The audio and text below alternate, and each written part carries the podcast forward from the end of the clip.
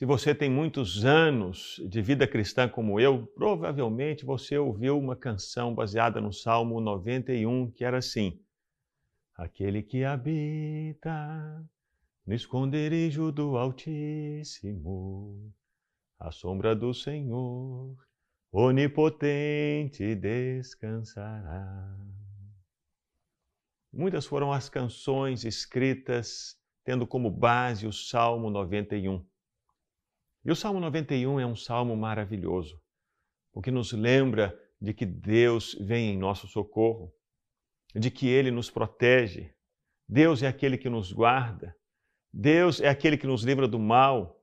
Deus é aquele que faz mil caírem ao nosso lado, dez mil à nossa direita, e Ele não nos deixa ser atingidos.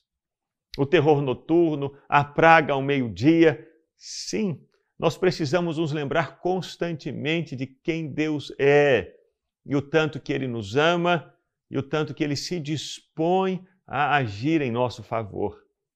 Sobretudo nesse mundo tão mau, nesse mundo perverso, nesse mundo repleto de aflições, de enfermidades, de ataques das trevas, precisamos jamais nos esquecer de que Deus é por nós.